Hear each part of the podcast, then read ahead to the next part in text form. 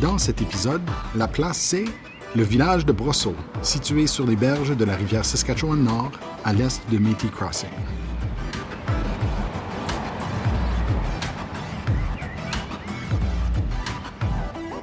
La place est membre du Alberta Podcast Network. Alors, on est maintenant à Brosseau. En fait, on a quitté Métis Crossing après avoir... euh, vraiment, on a été chanceux. Euh, le restaurant à Métis Crossing était ouvert. On a pu faire une pause lunch. Puis, euh, on a mangé dans la belle salle avec la vue sur la rivière. Il y a un très beau, euh, une très belle terrasse aussi. Euh, en tout cas, on vous encourage à venir quand il fait beau. C'est assez intéressant. Moi, j'ai mangé un burger de truite. C'est comme, il appelait ça un trout cake, donc un peu comme un crab cake avec un pain, un petit pain fait avec ben, de la bannock, en fait. C'était très bon. Vous, les gars, vous avez mangé Bison. Un embourgeois, un embourgeois au bison. au Au bison. bison, Bon, oui, avec, puis- euh, avec des patates euh, Mhm. comme side de dish. Oui. Puis notre Israël, qui est, euh, qui est gluten-free, dairy-free, euh, il a mangé une salade. Une salade. Ben, il n'y avait peut-être pas d'option euh, sans gluten et, et sans produits laitiers, mais en tout cas, on a, on a pris un beau petit repas. Et donc là, on a pris la route après ça en direction de Brosseau. Mais en passant, on s'est dit, on va aller voir euh, Victoria Settlement, donc Pacan. Et on disait tout à l'heure qu'on ne savait pas trop Pacan, est-ce que c'est un terme ukrainien ou peut-être justement autochtone? Et on a eu notre réponse parce qu'il y a une belle plaque euh, à Pacan, à Victoria Settlement, qui nous explique donc que Pacan, ça vient de... Oui, en fait, c'était un chef euh, autochtone, Cri. Et puis, c'était de l'époque de la rébellion euh, 1885. Puis, euh, il a euh, essentiellement joué un rôle passif. Ils ne se sont pas joints à la rébellion. Il a dit à ses guerriers de ne pas se joindre à la rébellion. Et puis, euh, il a aussi fait partie d'une délégation qui souhaitait créer une, une réserve, une, une- un méga réserve pour les cris euh, du territoire qui a été refusé. Mais en tout cas, c'était un, un chef de la région. Donc, euh, je suis content moi aussi qu'on a trouvé Oui. notre réponse à en la fait, question. son vrai nom, c'était James C. Seamus. Son nom baptisé, oui. Son nom baptisé. Mais donc là, il y a, il y a deux, deux théories. D'où viendrait le mot pacan? Et c'est drôle parce que moi, depuis que je le dis ce matin, je pense à une bonne tarte au pacan. et, et en fait, en fait euh, y les deux théories, c'est soit justement que c'est parce qu'il il adorait les noix et on l'appelait pacan, ou parce que comme les noix, It drôle. was, a, it was a hard, a hard nut to crack. Il était, donc, c'est peut-être quelque chose. Il y a quelque chose par rapport à la noix de Pacan, et effectivement. Donc, on ne sait pas plus, mais c'était son surnom. Bref, Puis autre que la surnom langue, c'est intéressant parce que c'est un commentaire sur son personnage. Il semble avoir été une personne avec une personnalité un peu euh, Probablement. têtue, euh, pas euh, tu sais, quelqu'un qui tenait son bout, sûrement. Exactement.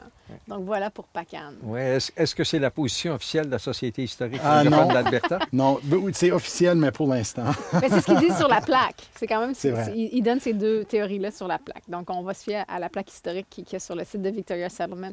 Mais donc là, on a pris la route et là, on est euh, à Brosseau. Euh, on est encore une fois près de la rivière. On la voit là d'ici. On est là, on est en ce moment. On vous parle à partir de la petite église qui est juste sur le haut de la colline. C'est très beau, euh, très très vallonneux. C'est vraiment un beau coin. On a la rivière Saskatchewan-Nord en bas. Juste de l'autre côté de la rivière, c'est du Vernet qu'on a traversé en voiture euh, tout à l'heure. Donc, on est à Brosseauville, mais qui était avant Brosseau, Saint-Paul-des-Cris. Oui. Et euh, juste pour rebondir sur la question de, de- de- d'être sur le bord de la rivière et de voir vraiment les, le- les bords, c'est que le- les cris nommaient ce lieu Matapescoutewyak. Oh, Et ce qui se traduit par la prairie qui sort de la rivière. oh wow! Donc, comme la prairie qui émerge de la rivière. Encore une fois, c'est un endroit qui a été choisi pour pouvoir euh, avoir un tra- traversier relativement facile. Ouais. Et c'est un autre lieu de rencontre. Ce que j'ai vu dans mes sources, c'est que c'était les Chippewayan et les Blackfoot. Je trouve ça pas mal nordique pour que ce soit le Blackfoot et sud pour les Chippewayan, mais, euh, mais c'était les nations autochtones qui, qui reconnaissaient ce lieu ici comme un bon lieu de rencontre. Et Brosseau se distingue de tous les... Parce qu'il y a vraiment une diaspora de villages francophones. Tu les en as nommé plusieurs, José. Mais ce qui, celui-ci, c'est qu'il y avait une avant-histoire. Avant que ce soit Brosseau, Albert Lacombe, le père Lacombe qu'on avait rencontré à, à Saint-Albert, euh, et c'était le fondateur du déménagement euh, de la mission de Lac-Sainte-Anne à Saint-Albert en 1861. Et c'est quelques années après qu'il se rend ici. Et puis, il était toujours motivé par cette notion qu'on voyait la misère matérielle des Autochtones, que ce soit les Métis, les Cris, etc. Donc, ce que lui voulait établir sur ce lieu ici était l'analogue d'une réserve. Il voulait un endroit relativement sédentaire où les Autochtones pourraient commencer à avoir une, une vie plus sédentaire que nomade. Euh, donc, c'est en 1864 qu'il fonde cette mission ici. Et il y a des dates. Des fois, les, dates, je trouve, ça, ça, c'est un sujet où c'est particulièrement difficile de fixer les dates. parce que 65, des fois, on dit ou ça- 64, des fois, on dit 65, tout comme la fermeture qu'on va, on va, je vais Mm. vous parler tantôt. Donc, c'est le frère Albert Lacombe, son nom c'est Gaspard Lacombe, et Noël Courtepatte, qui était un des, un des éminences là, de Saint-Albert. Ils sont venus les premiers ici avec des charrettes remplies de provisions et ils ont construit un abri cette année-là. Le père Lacombe arrive plus tard au mois de mai. Il descend la rivière en radeau euh, de Saint-Albert avec des graines, 50 boisseaux de patates, de semences et une charrue. Donc, avec vraiment la tête Ouais. à préparer euh, les, les, euh, les semences. Pendant que la charrue défrichait la terre, les femmes et les enfants crient, euh, suivaient en arrière, brisaient les mottes, puis ils faisaient les semences. Et l'idée était que c'était. On reconnaissait que les gens, les hommes partaient pour la chasse quand même, mais Ouais. on- ce qu'on souhaitait, c'était de créer un genre de cycle annuel par lequel la chasse pouvait être intégrée avec l'agriculture. Et au lieu que ce soit un peu éparpillé, c'était la perception du moins des missionnaires, qu'ils auraient un endroit où on faisait l'agriculture moderne, l'agriculture un peu euh, comme les Blancs le faisaient. C'était aussi euh, dans l'approche utilisée par Lacombe et d'autres missionnaires ce qu'on appelait les missions ambulantes. Donc l'idée était, on reconnaissait qu'on ne pouvait pas juste être planté ici en attendant que les gens reviennent. Donc Lacombe partait avec les, les troupeaux de chasse et de, de- de- d'éclaireurs qui allaient voir dans le territoire, puis il venait, allait avec eux pour pouvoir faire le travail de missionnaire en mouvement En les suivant. en les suivant, c'est ça. Ça, c'était un peu leur base. Euh, et puis, au fil des ans, on a continué à améliorer les bâtiments, on a grandi le site. Et puis, c'était un lieu reconnu par les Cris, les Stoney, les Siksika, les Métis, les Tsutina, donc vraiment un lieu de rencontre assez généralisé. Là, c'était vers 1870 qu'on a commencé à avoir des problèmes. Il y a plusieurs forces majeures qui font en sorte, qui influencent l'avenir de cette mission ici de Saint-Paul-des-Cris. D'abord, jusqu'à jusqu'à cette année, comme en 1870, il y a le dernier, la dernière grande bataille entre les Cris et les Blackfoot, euh, les Pieds Noirs, dans la région de Lethbridge. Donc, c'est comme une grande paix sur les plaines s'établit à partir de ce moment-là. Euh, parce que jusqu'à ce temps-là, c'est carrément comme la- une grande ba- bataille entre les Blackfoot puis les Cris. Même la rivière Bataille est nommée parce que c'est une genre de frontière naturelle entre les deux à un moment dans leur rivalité. Mais à partir de 1870, à cause de cette paix-là, les Cris pouvaient se permettre, et les Blackfoot pouvaient se permettre de vivre en plus petites tribus. Donc, au lieu d'être une population majeure, ils pouvaient vivre plus morcelés, si on veut. Pas besoin de se défendre autant. C'est euh, ça. Structure sociale. Et on- dans cette paix-là, ça veut dire qu'on n'a pas besoin nécessairement d'avoir des grands ralliements de population, nécessairement. Deuxièmement, on voit que les bisons deviennent de plus en plus rares. Ouais. Les cris doivent aller de plus en plus loin pour les trouver. Euh, les métis aussi euh, choisissent d'autres endroits pour hiverner. Donc, l'idée d'avoir un endroit central, ça a plus sa place. Il y a plus de lieux où on peut hiverner, donc l'idée de revenir ici devient de moins en moins pertinent. Le facteur numéro un de 1870, puis si on pense à notre histoire canadienne, c'est bien qu'on s'en rappelle, c'est que cette année-là, il y a eu une épidémie de variole. Et cette épidémie de variole a décimé, la- comme il y avait plus de 3600 personnes autochtones qui sont mortes. Oh, wow. Donc, ça nomme même pas ceux qui ont été malades. Euh, donc, euh, ça a eu un impact fondamental sur l'économie de la région, euh, les relations, tout. Là. Ça a eu un impact. Puis, c'était pas seulement chez les Autochtones, mais j'ai lu une note en quelque part qui disait que à chaque 30 ans environ, là, on dirait que c'est comme si la... Puis on commence à être bon dans notre langage de pandémie, de, Ouais. de vaccination et tout ça.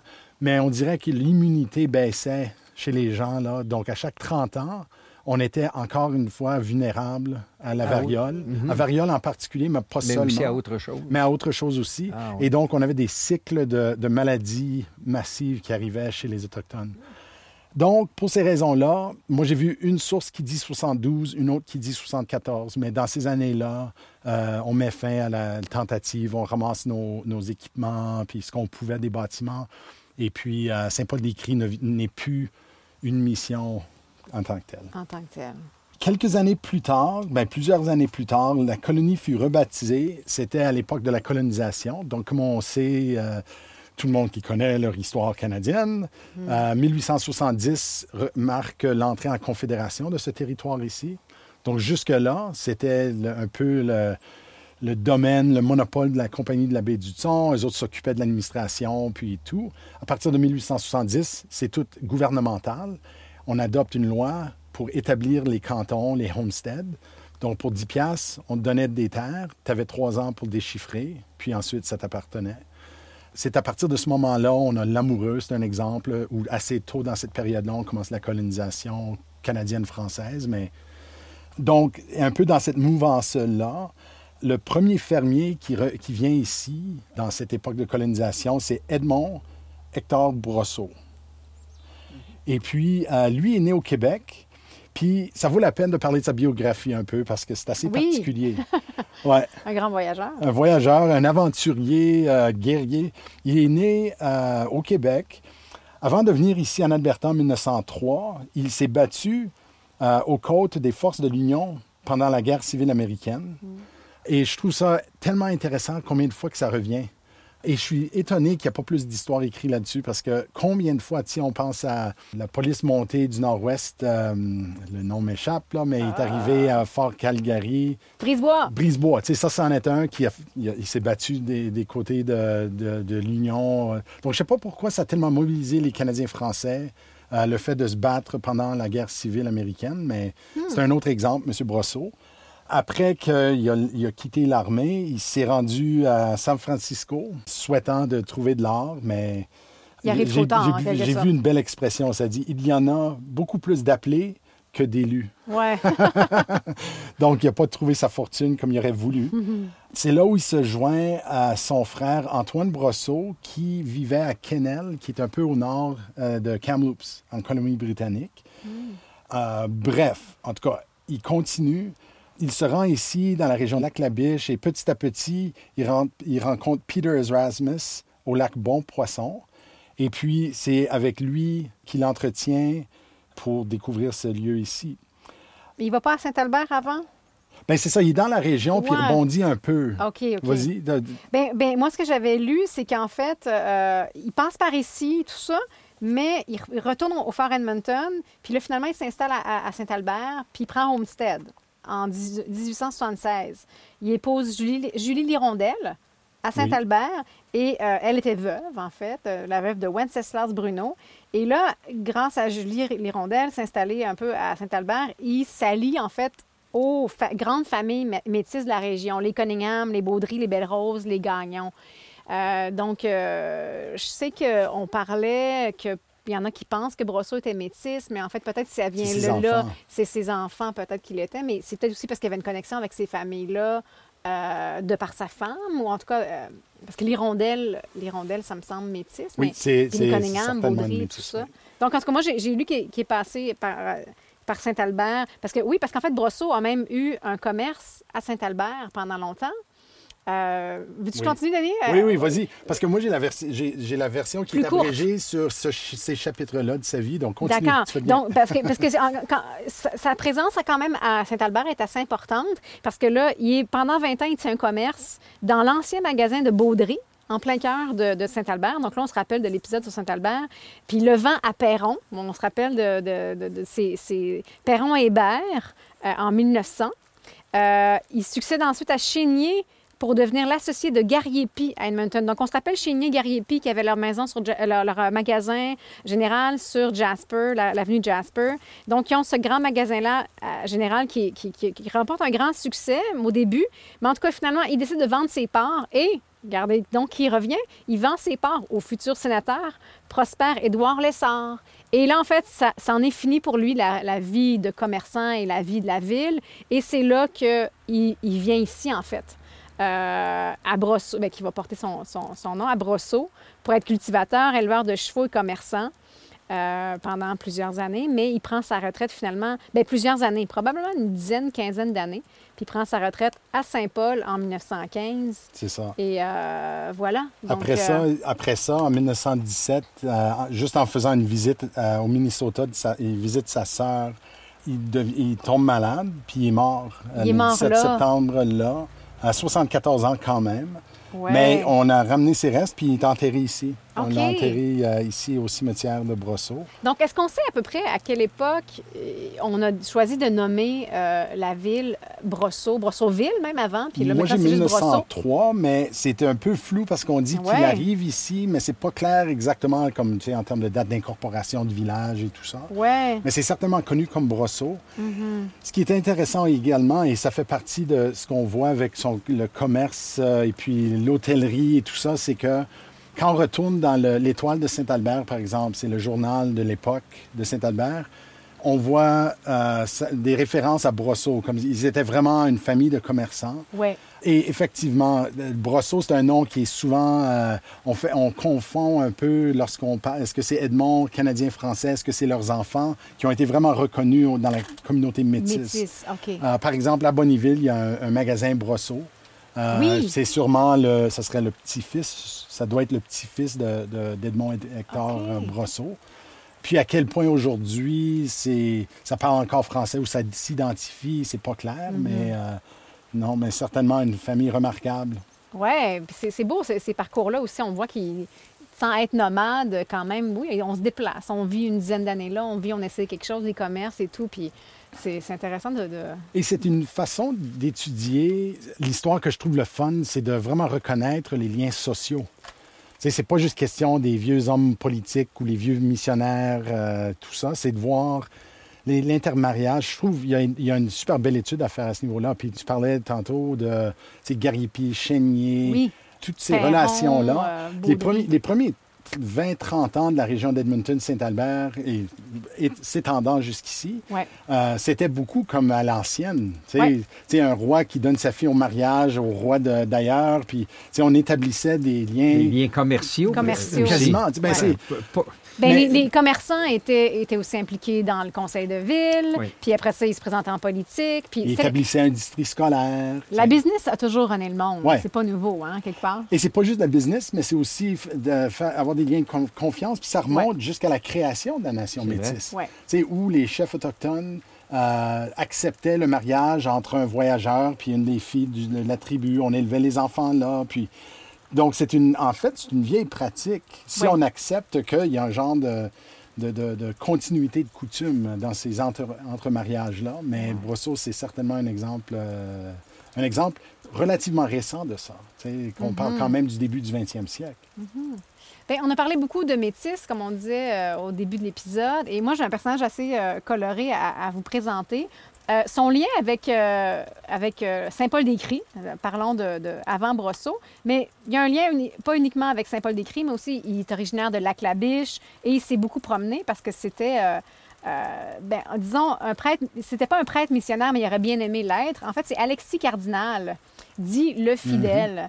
Euh, puis vous allez voir pourquoi c'est collé avec euh, Saint-Paul-des-Cris bientôt. Mais donc, c'était un guide métis, un- cri, un mélange de cri et de canadien français. Euh, c'était vraiment le fidèle compagnon du père Lacombe. Peut-être, euh, dans l'histoire, on dit que peut-être il a perdu sa femme métisse, mais en fait, elle l'a quitté. Euh, elle l'a quitté à un moment donné. Ils avaient déjà même une fille et tout. Ils se sont mariés et puis après ça, elle l'a quitté. Euh, et on pense que peut-être justement, ça l'a beaucoup fait souffrir et que là, il s'est lancé un peu dans cette mission de suivre la combe un peu partout. Il pouvait pas être missionnaire lui-même, mais peut-être qu'il aurait aimé, il aurait eu, il pensait qu'il avait la fibre. Mais c'était un excellent euh, conducteur de chiens d'attelage, un chasseur, un ébéniste. Donc, il aidait un peu, un peu tout le monde et il se met à suivre la combe euh, dès 1852. En 1865, il aide, on en a mentionné tantôt, il aide les cris des plaines à bâtir euh, une hutte ici, euh, à Saint-Paul-des-Cris. Donc, il a vraiment participé à, à la mission de Saint-Paul-des-Cris à l'époque toujours fidèle compagnon de la Combe. En 1875, là, on le retrouve à Calgary. En fait, il, il construit, il y a une super belle photo de ça. On va vous mettre sur le, dans- on va la mettre dans les show notes.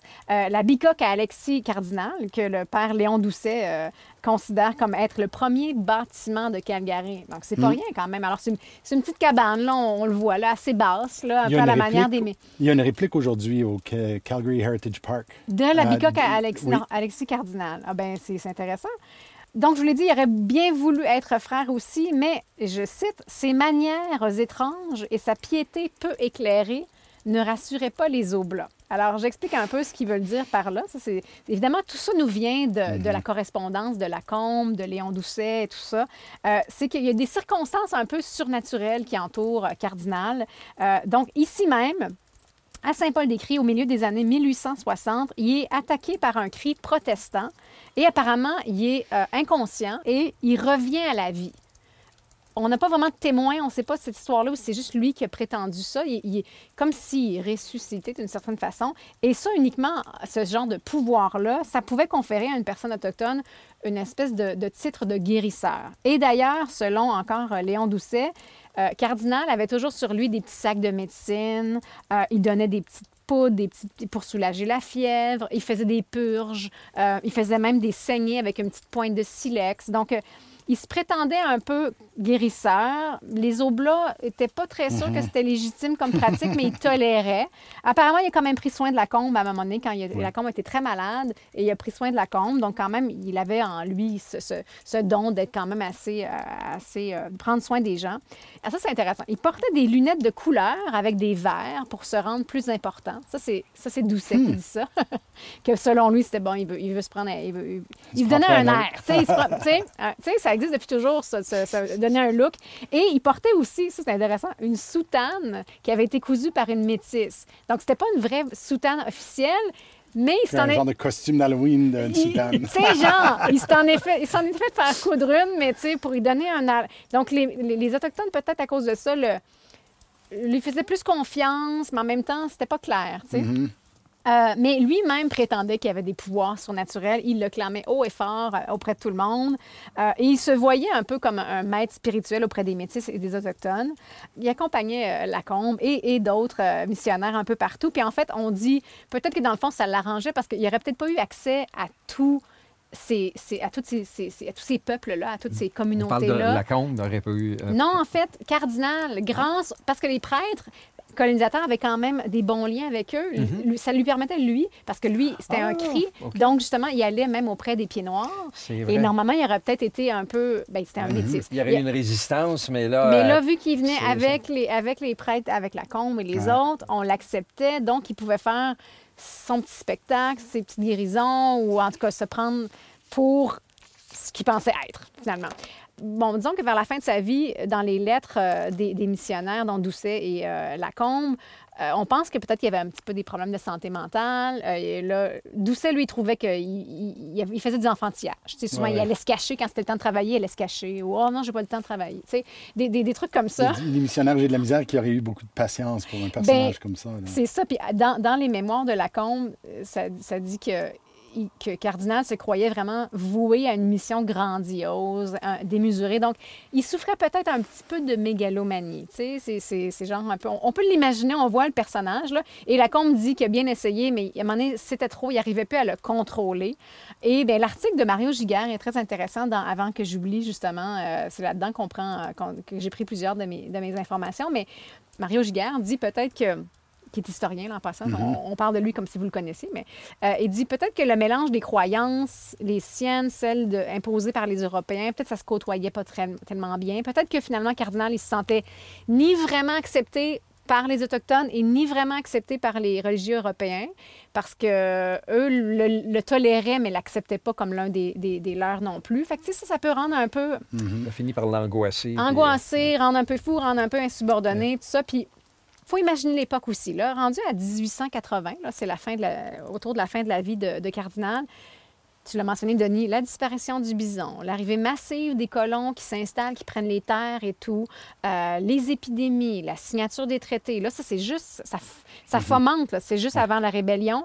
Euh, alors, peut-être pour quelqu'un qui, a pris, pendant des décennies, décennies a vraiment euh, voulu s'intégrer, et peut-être que là, il se rendait compte que, tant quelque part, moi, je me dis, pour les Autochtones de l'époque, à un moment donné, ils ont dû se sentir vraiment floués.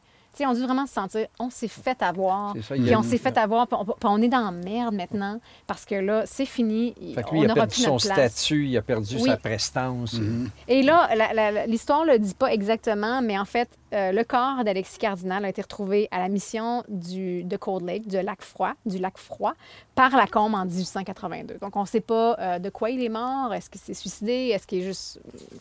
Ça allait pas bien les dernières années de sa vie. Donc, euh, c'est un peu triste comme fin d'histoire, mais en quelque part, je trouve c'est important qu'on raconte parce que moi, ça moi, ça m'a vraiment touchée parce que ça me met un peu dans l'état d'esprit euh, dans lequel devaient être plusieurs des Métis et des Autochtones de sentir que là, ça leur glisse entre les mains. Puis là, on leur fait des promesses, les promesses sont pas tenues et on comprend, on comprend la souche de la rébellion. Puis Bon, puis même la, la, la, la tournure euh, de la rébellion, euh, comment ça s'est terminé? Imaginez après, comment, comme peuple, comment on devait se sentir. Ouais. Juste une, petite théorie personnelle. Quand euh, j'y avais jamais pensé comme ça, ça parlait d'une mort potentiellement tragique. Ouais. Mais euh, si effectivement il s'était suicidé, c'est certainement pas quelque chose qui aurait été relevé Non. trop dans les notes euh, justement de la combe. c'était péché. Parce que, Ouais. oui, il y a ça. Puis en plus de ça, ça a été son homme de confiance longtemps. Ouais. Puis ça aurait- donc, ça, ça aurait peut-être été une, euh, une, petite, euh, une petite tâche euh, sur. Oui. euh, Qui n'a pas, qui a pas pu l'aider ou qui n'a pas pu ouais, le Ouais. contrôler. Ouais, ouais, Moi, ouais. ma réaction en t'écoutant, c'est, euh, c'est c'est drôlement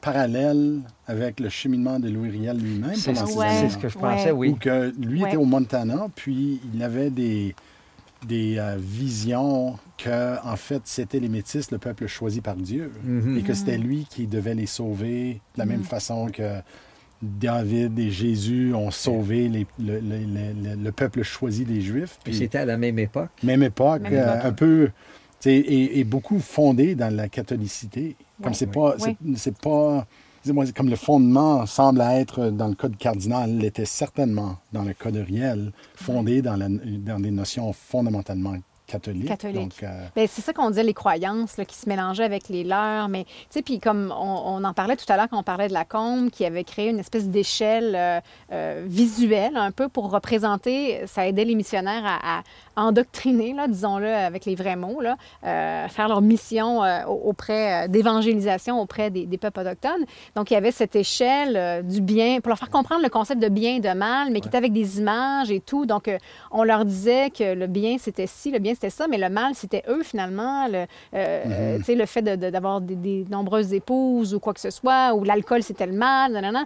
Euh, puis tout l'aspect surnaturel un peu de, de la Sainte Trinité ou des choses Ouais. comme ça. Donc, tu sais, peut-être que oui, ceux qui, en, qui entraient un peu, qui, qui adoptaient ces croyances-là, mélangées avec les leurs, il y avait, oui, comme tu dis, Riel, qui avait un peu ces visions-là de, oui, faut- je suis peut-être un sauveur et tout. Donc, c'est difficile pour nous, si longtemps après, de comprendre ça, mais parce que nous, maintenant, on a, on été à l'école, puis on a l'Internet, puis on a tout ça, mais Mhm. eux, c'était ça. Là. Ce Ouais. qu'on leur racontait, c'était la vérité, c'était ce qui, c'était leur, Leur Google. leur repère, euh, leur Google, mais c'était leur, c'est ça leur connaissance du monde, la ouais, la, chaîne de, compréhension. la chaîne de pensée, C'est la- le paradigme était fondamentalement Voilà. ancré là-dedans et tout, et le monde tout- toute fonctionnait la de ça. compréhension s'attachait à ça. Ouais. C'est un beau récit, ça, le, truc de Cardinal. Puis ça, justement, c'est que ça, ça criss-cross, justement, toutes ces choses-là, là, l'appartenance sociale, le- la, Ouais. la, la- la religion et, et tout ça. Non, c'est vrai.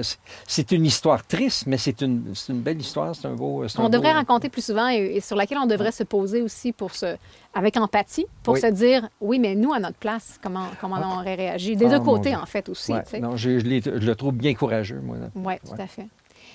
Eh bien là, maintenant, euh, pour conclure notre épisode, en fait, on reprend la route et on s'en va à Saint-Paul-des-Métis. Donc, euh, on continue euh, dans cette belle histoire-là. On s'en va à Saint-Paul, vous avez compris.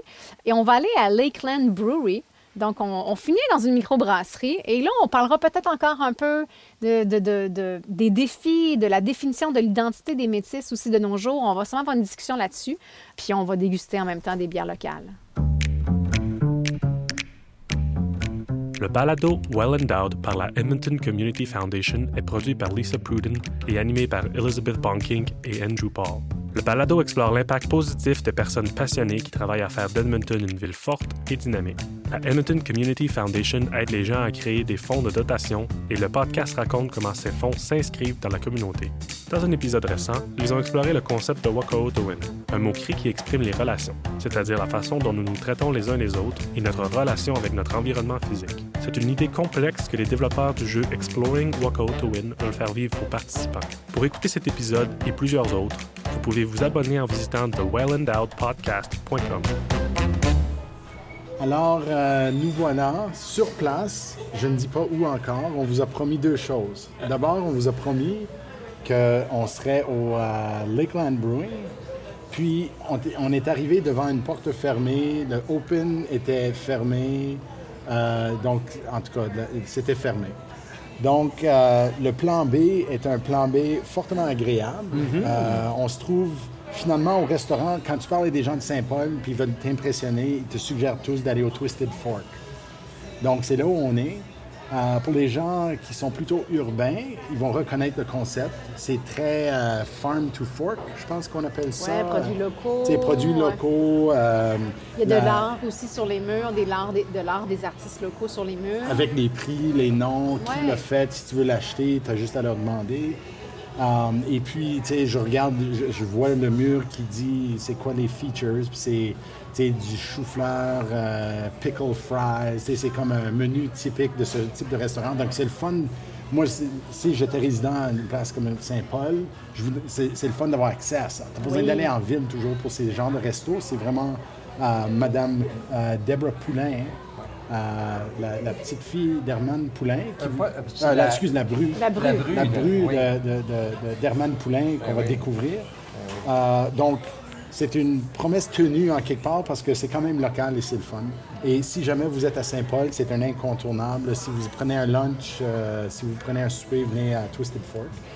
Et ils ont quand même euh, une ou deux bières de Lakeland. Donc, Oui. euh, Ronald, il, il boit un lager euh, de, de- de Avec Lakeland un nom, Brewing. un brew- un- un- une marque euh, très Saint-Paul, c'est le UFO Landing Lager, je pense. Oui, je- UFO oui, je- Landing Pad. Le, le land- non, c'est le Lakeland Landing Pad Lager. ça? Ouais, c'est ça.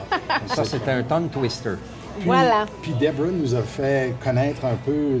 On était au courant, je dirais, de deux tiers, mais c'est vraiment une région qui profite de sa réputation mondiale pour la production de l'orge, pour créer de la bière. Donc, euh, un, un village qu'on ne connaissait même pas, euh, mais qui est avoisinant, euh, a fourni le ribstone que moi je bois. Donc, c'est vraiment. Eddington, comment l'appeler? Edgerton. Edgerton. Oui, Edgerton. et qui est à peu près à une demi-heure d'ici. Qui, euh, pour ceux qui. ben, en tout cas, Edgerton, c'est le premier nom de Ryerson. Je ne sais pas si c'est le- en hommage à Edgerton Oh! Ryerson, l'architecte des, des pensionnats autochtones. Oh! En tout cas, parenthèse complètement à part. OK, on va googler ça plus tard. Ouais.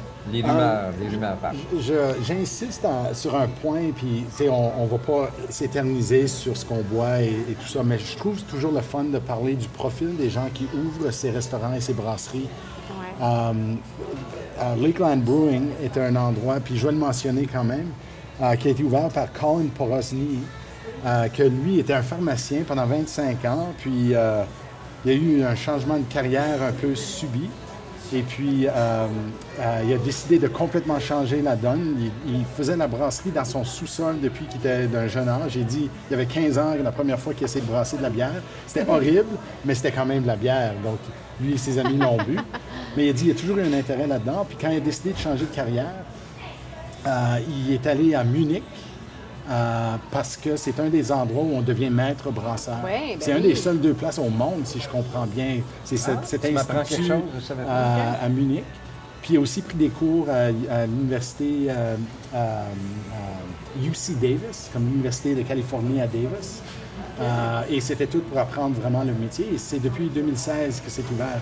Puis il dit en 2016, il y avait 38 brasseurs. Bien, d'abord, avant le changement de la loi, il y avait 6 brasseurs en Alberta. Oui. Parce qu'il fallait, il fallait pouvoir produire au moins, euh, puis le chiffre, je ne l'ai pas au bout des yeux, ah, il- au moins 100 000 hectolitres de bière pour pouvoir qualifier comme brasserie. Mais ensuite, ils ont changé les lois, puis ça a soupli beaucoup. Puis là, Ça a ouvert les microbrasseries, justement. Donc, quand il a ouvert Lakeland Brewing, il y en avait 38 Ça, c'était en 2016. en 2016. Ouais. Et puis en date de 2020, quand il a pas- fait l'entrevue, là, il était rendu à 150. Je pense qu'aujourd'hui, Ah. on est autour de. On l'a mentionné à. à- C'est vrai, dans les années, dans les, dans les premières années, parce que ça fait quoi, quatre- ça fait notre quatrième saison, ça, ça allait en augmentant. Je pense que la première année, c'était cinq- il y en avait comme entre 50 et 100, puis là, on est rendu à au-dessus de 150. 150. Puis lui est allé à un, un congrès, Ouais. puis c'était des, tu sais, des brasseurs et tout ça. Puis euh, c'était à Denver, aux États-Unis. Puis tout le monde, il y avait 3000 brasseurs sur place. Puis Wow. tu sais, des conférences d'industrie comme on fait. Puis il était assis autour d'une table. Les gens disaient Ah, t'es quoi? T'es où? Tu viens d'où? Ah, au Canada. Ah, oui, où au Canada? Alberta. Ah, oui, où en Alberta? Il dit Saint-Paul. Il dit Non, vous venez de Saint-Paul.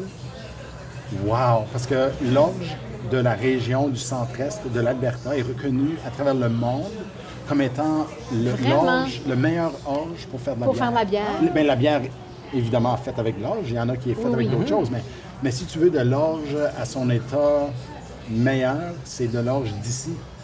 Ah! Donc, euh, lui, ça l'avait beaucoup mis du vent dans ses voiles parce Ben qu'il dit, oui. ben moi, je- je- il faut que je profite. Il le faisait déjà, mais Ben oui. sans savoir la réputation de l'orge qu'il utilisait venant d'ici. Donc, les gens à l'écoute, ça se peut que quand vous, quand vous prenez une bière, qu'il y ait un petit peu de l'Alberta dedans. Un petit Ouais.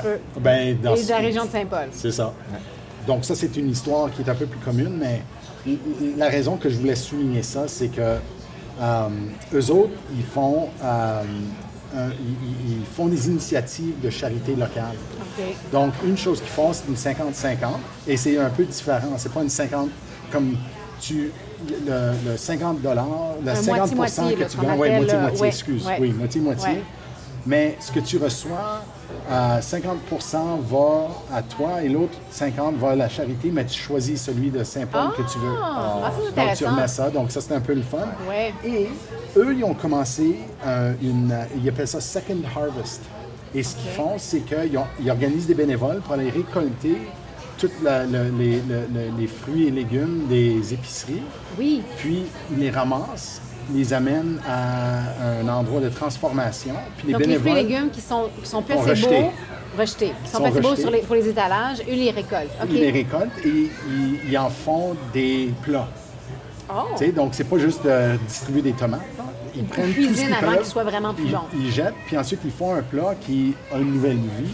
Ouais. Euh, et puis, ils font ça avec plusieurs bénévoles, dont un qui est responsable du, euh, du, Wow. euh, de la banque alimentaire de la région. Donc, en tout cas, c'est le fun. Des belles initiatives. Belles initiatives. c'est en croissance dans la région. Ils en font à Lac-la-Biche, à Bonneville, euh, ailleurs dans la région. Donc, je trouvais ça le fun. Oui. Et je mentionne aussi Mme Deborah Poulain, qui est la, d'abord une chef cuisinière. Red Seal, tu sais, donc vraiment à la hauteur de, de la profession. Puis elle nous parlait un peu de toutes les initiatives qu'elle était impliquée dedans, tu sais, Oui. de, de promotion des artistes. La ça. chambre de Donc, commerce. donc, dans des villages comme ça ici, c'est ça que l'esprit qui est toujours le fun.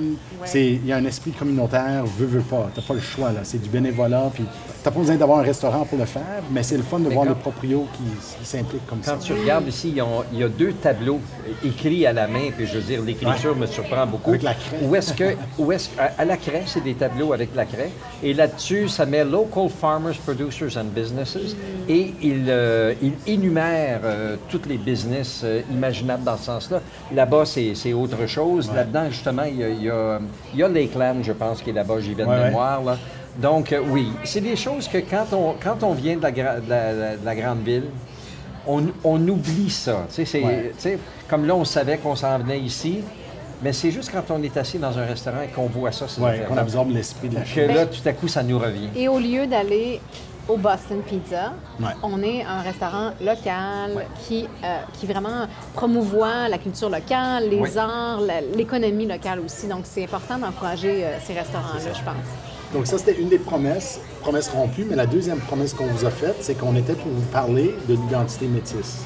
Ouais. Euh, et d'approfondir un peu là-dedans. Donc, euh, sur ce, je vais passer la parole oui. pour am- amorcer la conversation. euh, Ouais, je, pense, je pense que le, le- le f- peut-être le format, c'est moi qui le force un peu. c'est que récemment, on, on a lu, pour, pour venir ici, il évidemment, il fallait qu'on s'informe sur plusieurs sujets. Et euh, Denis nous avait suggéré euh, une lecture euh, sur euh, les conflits qu'il y avait, entre, même des confrontations jusqu'à un certain point.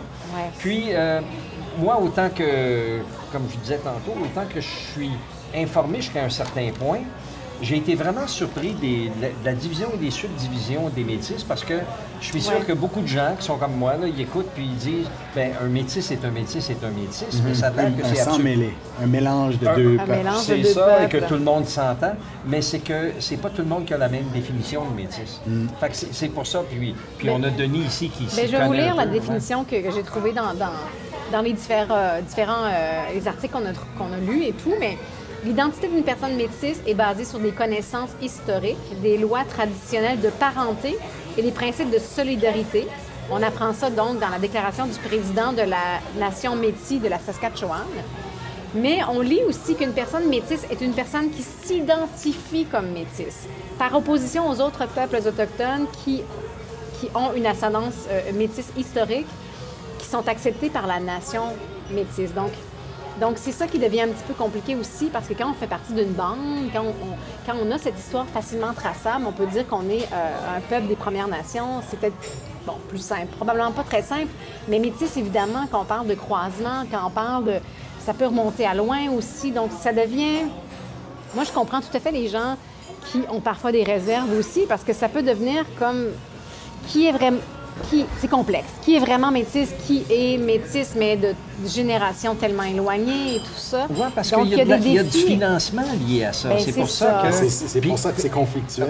Oui, ça. ça l'est, mais, Ouais. mais moi, je vois pas ça comme étant nécessairement du, euh, du, du grab cash non, Non, non, plus. non. Je me dis qu'il y a des. La, que la, la façon que moi je le vois, c'est que ceux qui se disent les, les métis convaincus, là, puis il y en a plusieurs qui sont convaincus de différentes façons, mais ils veulent quand même que l'argent euh, qui est offert pour leur développement n'aille pas justement à des. euh, à, à- à des, à des pseudo-peuples, que- que- d'après eux autres du moins. Là, tu sais. Donc, la source du conflit, en fait, c'est beaucoup, si on veut le résumer, en fait, c'est qu'il y, a- y y vraiment une, une division entre les métis de l'Ouest et les métis de l'Est. Soyons clairs, là, oui. en ce moment, c'est ça qui se passe, là, tu Oui. sais, euh, parce que les métis de l'Ouest, euh, eux, sont pas tout à fait euh, d'accord.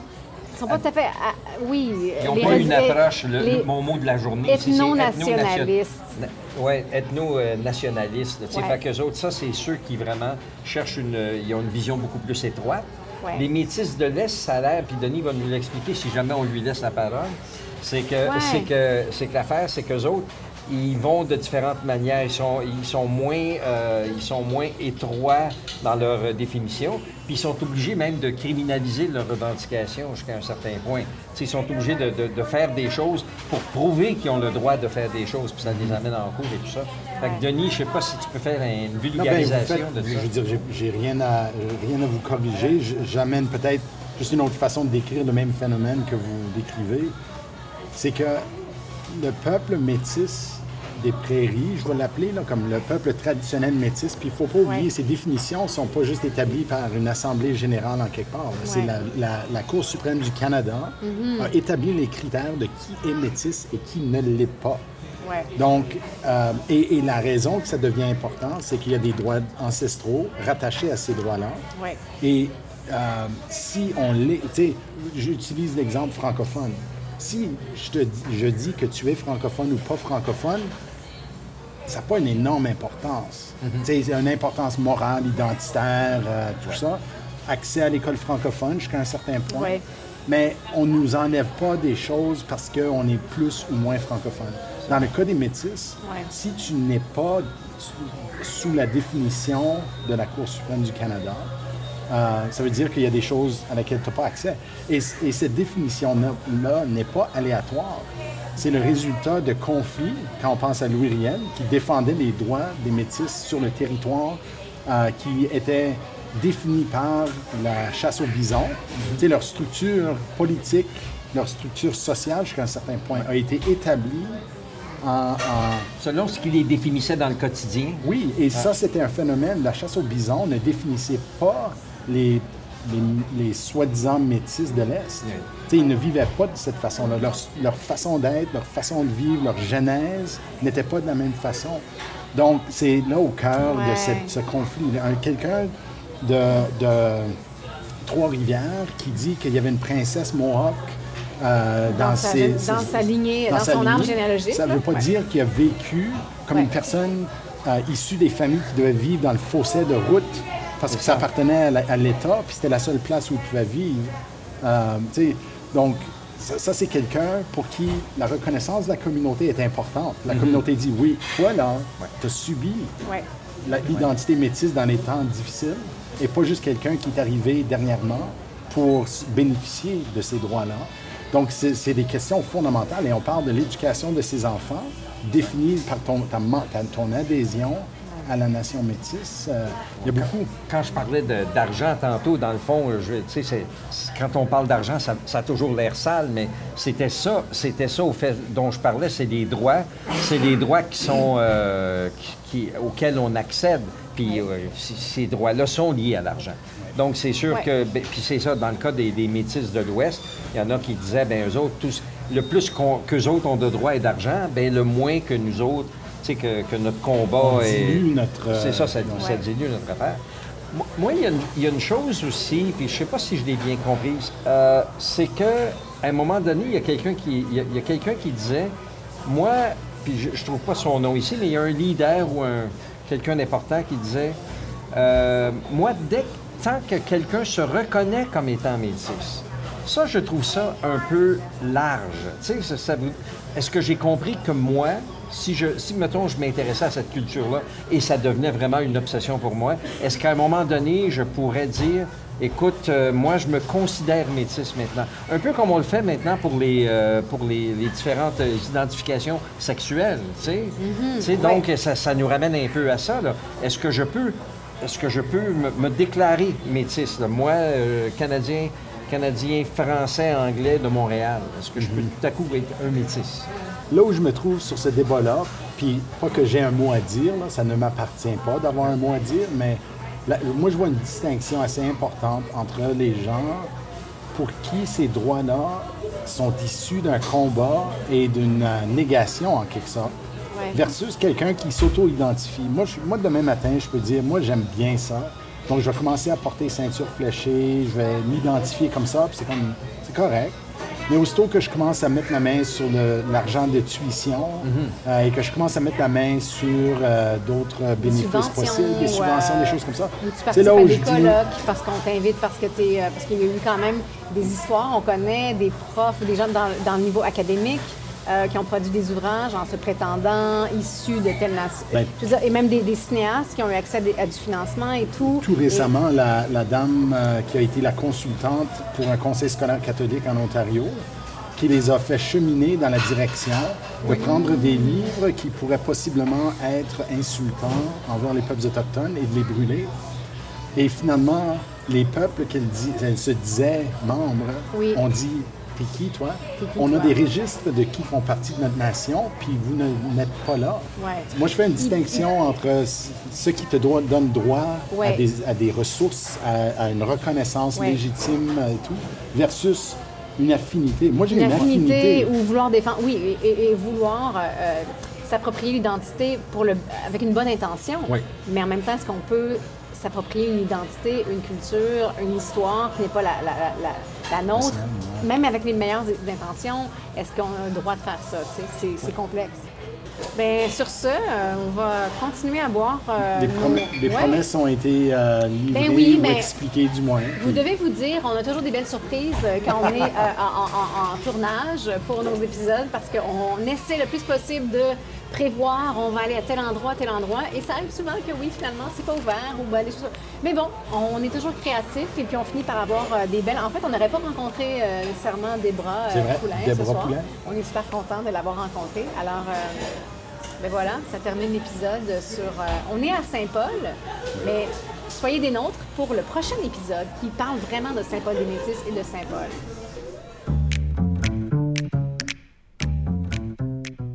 Cet épisode vous est présenté par Taproot Edmonton. Taproot publie des histoires suscitant la curiosité, des bulletins d'information sur des sujets d'actualité et des podcasts axés sur le contexte local dans le but d'informer les Edmontoniens sur leur communauté. Taproot publie des bilans hebdomadaires sur une variété de sujets incluant les affaires, l'alimentation, la technologie, les arts, les nouvelles régionales et bien d'autres.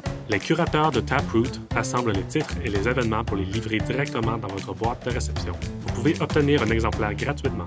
Si vous en voulez plus, il faut devenir membre de Taproot pour seulement 10 par mois ou 100 par année. Renseignez-vous sur taprootedmonton.ca.